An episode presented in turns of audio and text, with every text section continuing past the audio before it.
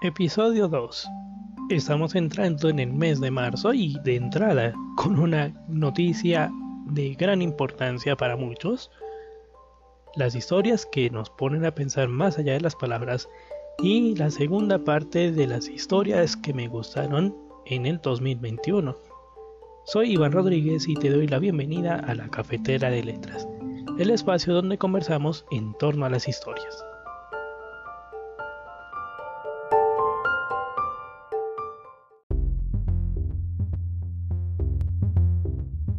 Entramos con nuestro primer tema de conversación que de verdad ha sido una noticia súper sorprendente durante el primero de marzo que es cuando se dio a conocer y esta semana que en donde a través de las plataformas digitales pues se ha tenido bastantes comentarios al respecto.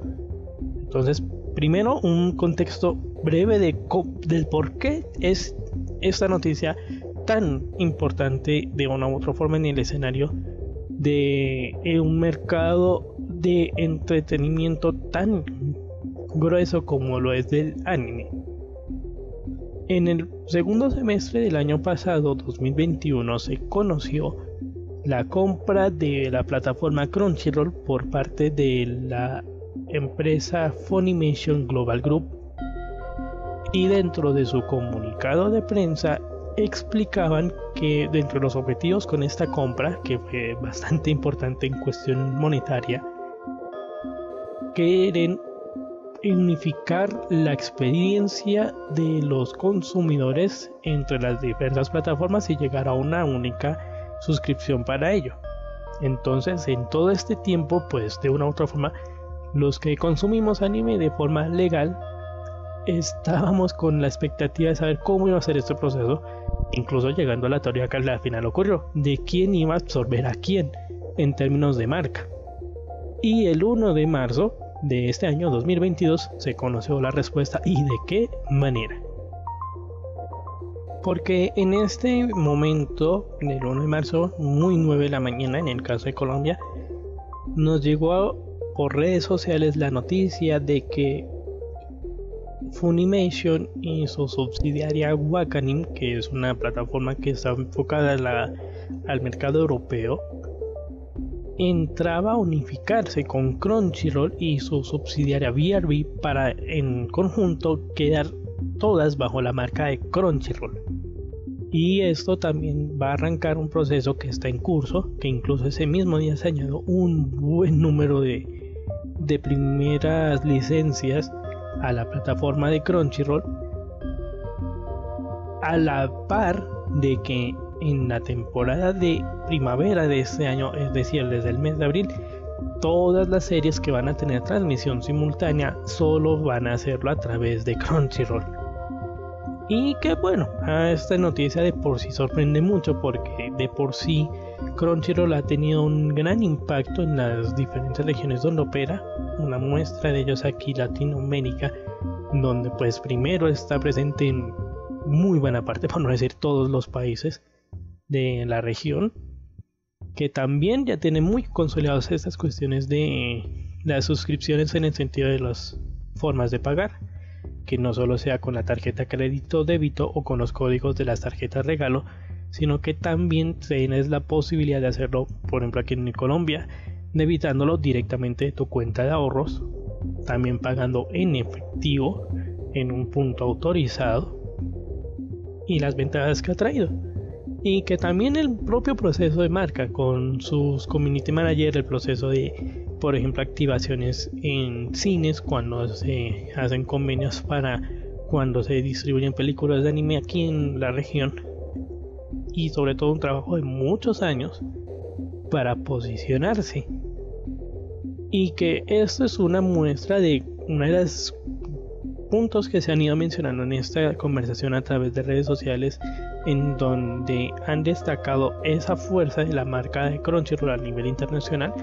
si la comparas con Funimation, que esta sí era mucho más contada para los países angloparlantes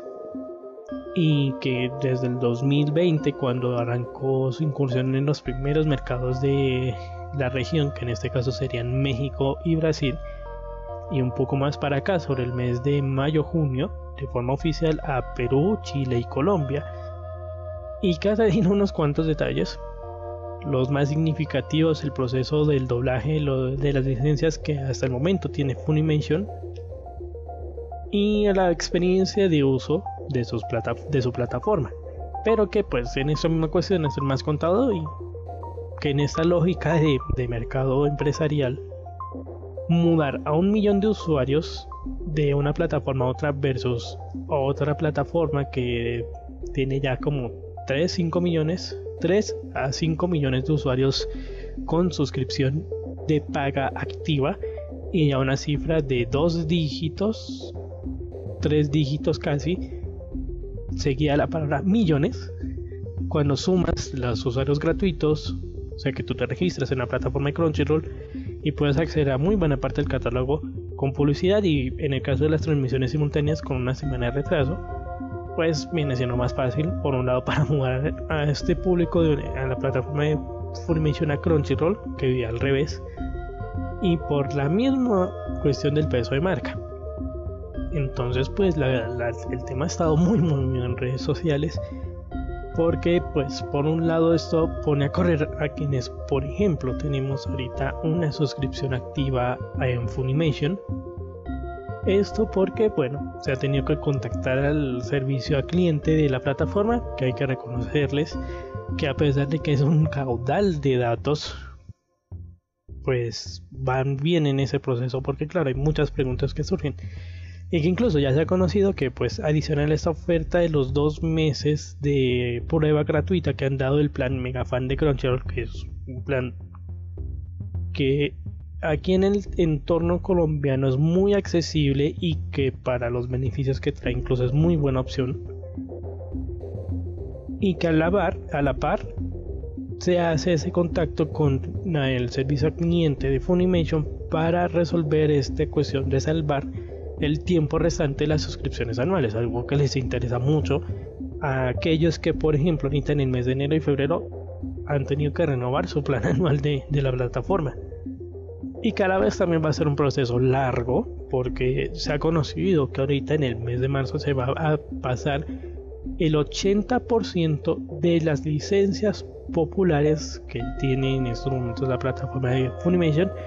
y que bueno, de la par pues ya el resto de las licencias que tienen allí disponibles. Entonces pues va a ser un proceso largo porque no es solo pasar los vídeos con los procesos de subtitulación si existen o doblajes porque bueno, a pesar de que pues estás metiéndose en muchas muchas aristas del tema, pero por ejemplo la parte de la distribución para lo, en el caso de territorios hispanohablantes, es decir, América y España, en el caso de España aquellas que solo tienen eh, versión subtitulada, pero que, como entendemos, hay formas de hablar, expresiones y esta forma muy que, a la que estamos familiarizados en España, pues también ocurre. Y en especial por un aspecto al que muchos le han puesto atención y tiene que ver con la concentración del mercado que va a implicar esta unificación de las plataformas a la marca de Crunchyroll, que incluso ya se ha conocido que a nivel empresarial o legal el nombre cambia de Funimation Global Group LLC a Crunchyroll LLC. Entonces, esto ha planteado sobre la mesa unas discusiones que también están conectadas con otros movimientos que ha tenido el mercado de la transmisión de contenido anime en. El primer movimiento paralelo que se ha dado en torno a esta noticia ha sido la compra de la plataforma de streaming Hideout y bueno de su casa matriz Sentai Filmworks. Entonces esta empresa Sentai Filmworks, que es la empresa matriz de la plataforma Hideout, se conoció a inicios de este año que fue adquirida por la compañía AMC, que es una empresa de televisión muy conocida en Estados Unidos. Y el otro movimiento paralelo es la de la plataforma Anime Onegai, que desde el 2020, casualmente en este movimiento que ha tenido la pandemia, anunció el inicio de su proyecto aquí en Latinoamérica y que también ha dado a conocer las empresas que de una u otra forma apoyan su proyecto. Y hay que decirlo, los nombres de las compañías que le están dando ese músculo para entrar al mercado son empresas muy conocidas en Japón y de estos diversos sectores. Estamos hablando del sector de la animación, de la televisión y del licenciamiento de ese contenido de origen, es decir, del manga o novela ligera. Entonces es muy fuerte el músculo. Y que si a eso le sumamos lo que ya es el movimiento con el que estamos familiarizados en Netflix, es decir, el adquirir licencias de algunas series o incluso ayudar en la producción de otras. Cuando sumamos todos estos detalles en la torta con la que podemos representar la distribución de los contenidos a nivel internacional, ese ha sido el principal punto con el que pues, el público ha estado muy atento. ¿Por qué? Porque muy buena parte de la torta se la llevan ahora de forma unificada las compañías de Funimation y Crunchyroll, ahora bajo la marca de Crunchyroll, y que el restante, las licencias van a estar encontrándose con esas otras plataformas de Netflix, Anime Guy, High Dive y Amazon Prime Video, que también entra en, este, en esta repartición de una u otra forma. Entonces, pues aquí lo que llama la atención va a ser eso, que en cierta medida se van a reducir los canales a través de los cuales las personas podemos consumir anime y que nos va a colocar en esa posición que incluso se comentaba en algún punto. O sea comentado en algún punto de que pues por un lado nos ponen este nivel empresarial en un oligopolio en donde contadas empresas entran a participar en un nicho pero que al mismo tiempo también se convierte en un sueño para algunos de que bueno que tú pagas una única plataforma donde sabes ya de entrada que te encontrarás con ese contenido que te gusta en este caso anime pero también le van a poner exigencias a Crunchyroll en el sentido de que pues naturalmente que es un comentario que ocurre muy de vez en vez. Por ejemplo el tema del reproductor acceder los al catálogo de contenidos. Entonces, son varios detalles que uniéndolos van a poner el análisis en cómo se va a mover esta situación y sobre todo si va a terminar beneficiando a todos los involucrados. Consumidores que consumen de forma legal el contenido, a los estudios de animación, a los comités de producción, es decir, todos, todos los que están involucrados en esta cuestión y que ahora, con esta unificación de las marcas de Funimation y Crunchyroll, van a poner mucho ojo también a ese impacto o también a ese interés que ha ganado la industria del anime a nivel internacional.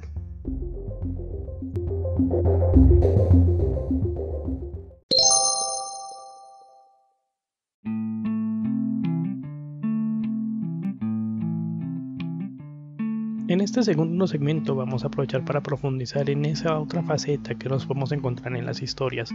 y en esta oportunidad de esas historias que para conectar con ellas lo hacemos con otros lenguajes. En este caso vamos a conectar un episodio podcast producido por Radio Ambulante y una serie que en estos momentos ya está finalizando su transmisión a finales de este mes y que al ser una historia original que nos hemos ido aproximando allá desde el mes de octubre del año pasado 2021 también nos plantea esa otra faceta del conectar. Entonces vamos a ir en ese orden y ya vamos a irla desconectando de a poco.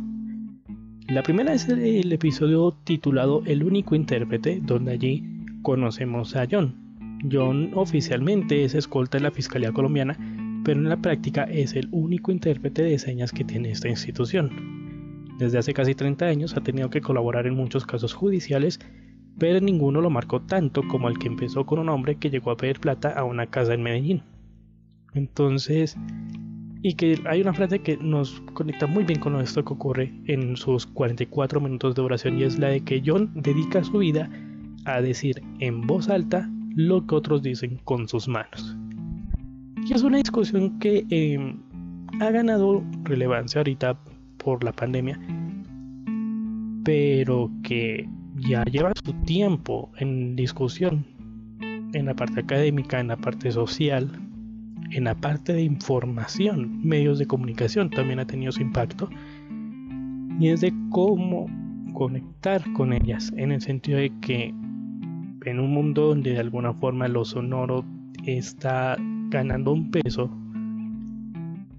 el cómo conectamos con, con esas historias, con esa forma de ver el mundo. Y que aquí lo explica muy bien su protagonista, John. Porque en este caso, y también entrando en que eso ocurre en los primeros minutos del episodio, y es de esas motivaciones con las que pues nos aventuramos a algo nuevo. Y en este caso, con el lenguaje de señas, es el ayudar en un contexto. Y él explica que pues en este entorno de lo legal, que pueden ser términos muy complejos, puede tomar algo más de trabajo el conectar esa terminología para que lo puedan se pueda explicar muy bien y que esto también se extiende a un diagnóstico que él hace o como una primera un primer filtro para indagar sobre esa parte comunicativa de qué tan fuerte lo lleva la persona. Por ejemplo, alguien que ya eh, haya perdido, por ejemplo, la audición en la época de la adolescencia, adultez, y que ya tenga pues, un poco más o ya esté más familiarizado con el español. Y pues en cierta medida puede apoyarse en, la lectura de los labios. O hay quienes de nacimiento tienen esta discapacidad auditiva y, desde niños están familiarizados a expresarse en lenguaje de señas. Y que en todos esos entornos que hablamos hace un momento, en donde se ha dado la discusión para conocer esas historias, es precisamente por, por ese puente que de alguna forma ocurre en toda interacción humana para llegar a ese proceso. Y que es algo que también se ha visto muy en detalle en esta serie que está en emisión desde octubre y que en estos momentos está disponible en nuestra región, tanto en Crunchyroll como en Funimation, en varios episodios que ya están incluso para verse de forma gratuita con publicidad. Esto ya es de la versión de audio japonés con subtítulos. Y se llama Ranking of Kings. Allí nos encontramos con Boji, quien es el príncipe de un reino en el que todos no le tienen mucha confianza porque las, no le ven las cualidades de liderazgo o las cualidades físicas para asumir esta responsabilidad. Y llama mucho la atención en especial el primer tramo, ya que pues ahorita estamos hablando de 23 episodios que va a tener. Entonces el primer tramo aborda mucho ese detalle como Boji crea relaciones con quienes les rodea. De allí que conocemos a un personaje Kage, una sombra, que en ese proceso particular que tienen los primeros episodios para conocerse se dan cuenta de que ambos comparten un pasado doloroso y que Kage al ver estas cualidades en Boji y sobre todo con la forma como él enfrenta la situación en la que pues está viviendo donde incluso hasta la familia, hay que decirlo, no le tiene mucha fe que digamos, pues es el vehículo por el que nos va conectando en la forma como, por ejemplo, la mamá o la persona que está a cargo de enseñarle todas las cuestiones relacionadas con el manejo de la espada, crean esta relación con Boyi y que viene a ser fundamental para lo que ocurre en el segundo tramo que es una cosa mucho más profunda y que precisamente a partir de esa empatía que tiene Boyi logra, o sea, como conocer ese trasfondo que tienen ellos y que de una u otra forma van orientando sus acciones. Y esto sí que nos pone a pensar porque es esos esfuerzos que hacen cada uno. En este caso, por ejemplo, Kage, Healing, que es el nombre de la mamá, adoptiva de Boji, esto lo van a entender cuando vean la serie, o Domas, que es el nombre de la, de la persona que le enseña este manejo de la espada y que pues por las decisiones que van tomando a lo largo de la serie, ahí vamos entendiendo su posición y que aquí es donde también se destaca mucho que al ser una historia original donde pues puede imponer un mayor reto este atar bien todas los, las piezas que ayudan narrativamente a contar la historia que proponen. Y eso no nos da cuenta que el diseño de personajes que para algunos les puede transmitir cuando ven esos vídeos previos o trailers de la serie y pensar que es algo infantil y cuando ya ven como tal la serie de Ranking of Kings se dan cuenta que esto abarca muchas muchas cuestiones profundas y que al mismo tiempo se disfruta mucho viéndolas bien sea por el lado subtitulado o bien sea por el lado doblado donde también se ha venido haciendo muy buen trabajo hay que decirlo lo cierto es que si unimos estos dos contenidos nos dan cuenta de ese valor que tienen las historias que se cuentan con movimientos y que no es solo los movimientos de las manos, los gestos de la cara, incluso el movimiento corporal. Y que si bien es una discusión en la cual el reto particular va a ser por un lado el integrar esos pasos en la parte cotidiana y que bueno ya de una u otra forma nos hace pensar en estas decisiones o propuestas que se hacen. Y a nivel personal también me llevan a pensar en esto cuando llegue el momento en el que pues tengamos ya la oportunidad de escucharlas. En un escenario a futuro donde ya ningún tipo de enfermedad exista y eso nos permita abrir muchísimo la, posibilidad de encontrar nuevos contextos. Y que así como el lado de Radambulante y este episodio del, del único intérprete como Boji en Ranking of Kings nos ayudan a, a acercarnos a esas realidades que viven y que de alguna forma también hay un valor potencial en ellos ya que en este asunto de contar historias ellos nos podrían sorprender en gran medida para poder tener una perspectiva diferente y que pues podría mejorar un poco las cuestiones. Pero va a ser interesante a nivel personal conectándolo un poco con esta parte de creencias en ese futuro cuando ya no existan las enfermedades y tengamos esa oportunidad de conocer mucho más a detalle lo que piensan al respecto. Así que con este detalle pues me gustaría aprovechar y comentar contigo qué opinas de este, estos dos escenarios entonces. En la descripción del episodio vas a encontrar los enlaces de acceso tanto a la serie Ranking of Kings como a este episodio de Radio Ambulante y hablemos de este aspecto de cómo estos contenidos nos ayudan también a pensar en estas otras formas en las que nos podemos acercar a la vida y sobre todo a ese crear conexiones entre historias. Y los espacios conocidos para esta conversación, como lo son las redes sociales, arroba planeta en Twitter, Instagram, Facebook o también a través de la opción de nota de audio en, con ayuda de la plataforma de Anchor, que también está el enlace disponible en la descripción de este episodio. Así que será un gusto sumar puntos de vista y explorar estas conexiones que podemos hallar con contenidos complementarios.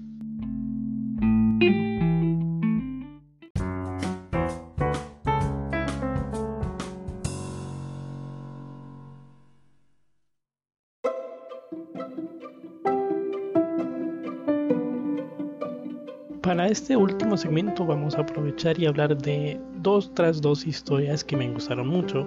en el 2021 y que vamos a aprovechar como hicimos en el anterior segmento y conectándolas bajo un hilo común. Y en este caso el cómo el amor puede sanar heridas. Así que vamos a entrar primero con el contexto general de cada una y luego vamos a hablar en su conexión cómo lo podemos hacer. Entonces la primera es del se llama Jorimilla, está disponible tanto en Crunchyroll como en Funimation. Y aquí nos conectamos con dos chicos que están en secundaria que tienen dos perfiles para, para la gente. Un perfil público o una personalidad pública en donde por ejemplo Jori es una chica modelo popular la cual es o tienen muchos de sus compañeros en referencia, y Miyamura, que es un chico ya más bien reservado, que está en su espacio y que incluso sus compañeros tienen varias opiniones de él. Pero cuando entran ambos a conocer esa otra faceta privada, se van a sorprender muchísimo y al mismo tiempo empieza una relación muy bonita donde cada uno va sacando lo mejor del otro e incluso van explorando detalles que no conocían de sí mismos. Y aquí quiero destacar precisamente a Miyamura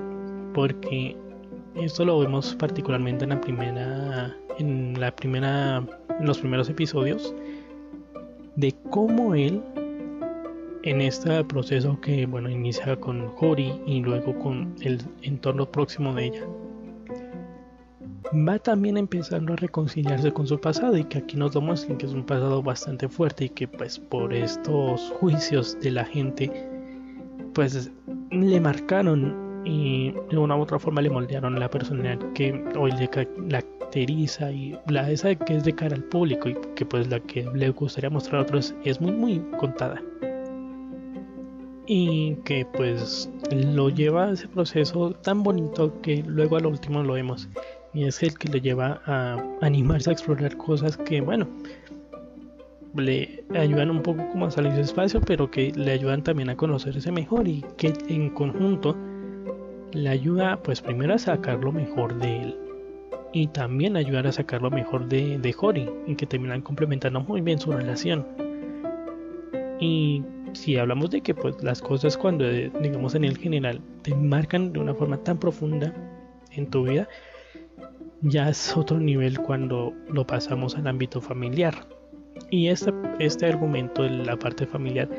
lo abordan también muy bien en otra serie que pues por ahora en este proceso de mudanza del contenido en Funny a Crunchy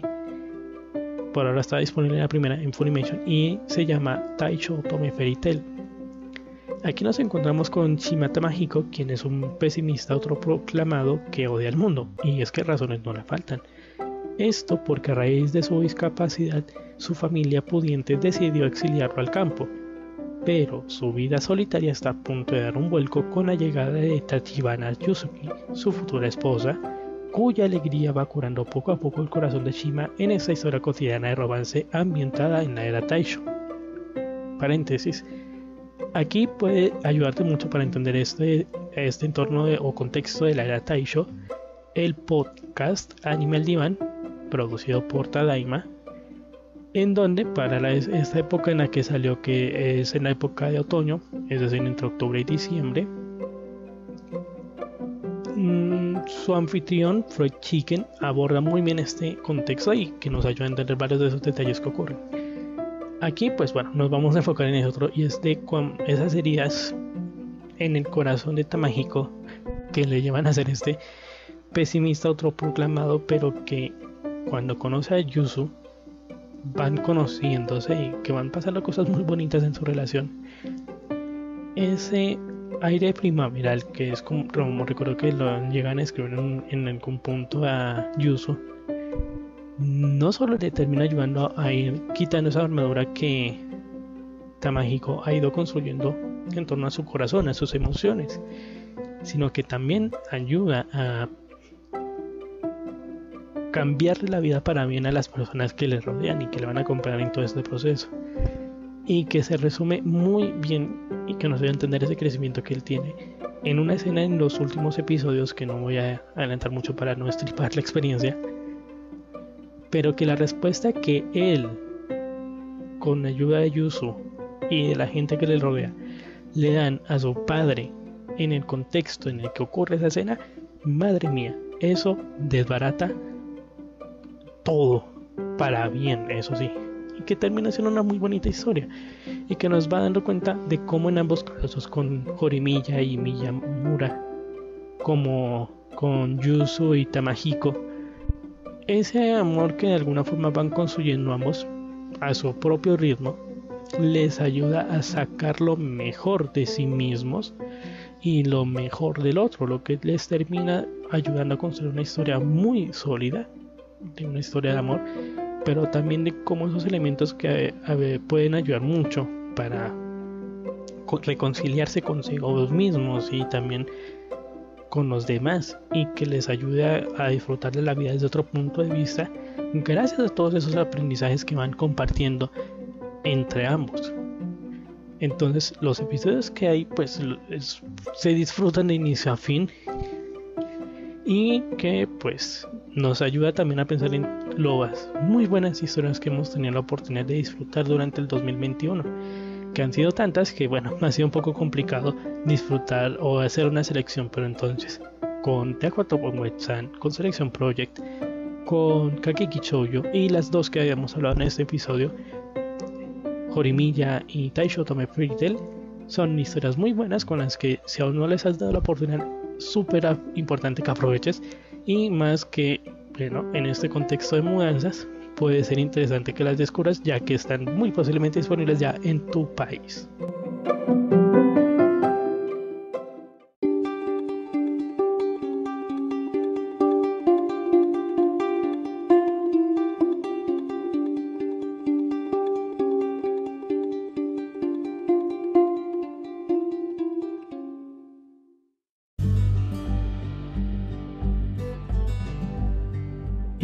Esto llegamos al final del segundo episodio de la cafetera de letras, en donde hemos tenido la oportunidad de entrar en una nueva historia que se empieza a construir con la nueva etapa que arranca Crunchyroll, agrupando los contenidos de Funimation. También en este proceso para conectarnos con otros lenguajes para contar historias como nos lo propone en Radio Ambulante con su episodio de El único intérprete y la serie Ranking of Kings que está en la recta final y también el amor como vehículo para sanar heridas de una forma muy importante a través de las historias que escuchamos en Taisho Tome Fairy Tail y Jorimilla. Pero sé que también hay comentarios del otro lado de los audífonos, de tus audífonos, sobre esto que hemos conversado, así que recuerda que hay los espacios de conversación en Twitter, en Instagram, en Facebook con mi cuenta de arroba planeta grisnan, numeral la cafetera de letras. Y si lo deseas hacer en formato de audio, también lo puedes hacer aprovechando el enlace que encuentras en la descripción de este episodio que te llevará a la plataforma de Anchor. Podrás allí grabar tu mensaje y ser incluido en el siguiente episodio. Quién sabe qué cosas nos vengan a ocurrir en este mes de marzo, pero lo importante es aprovechar y disfrutar de esas buenas historias en medio de tanta cuestión que pasa. Soy Iván Rodríguez, un saludo desde Colombia y deseo que tengas un muy buen cierre de jornada. Hasta la próxima.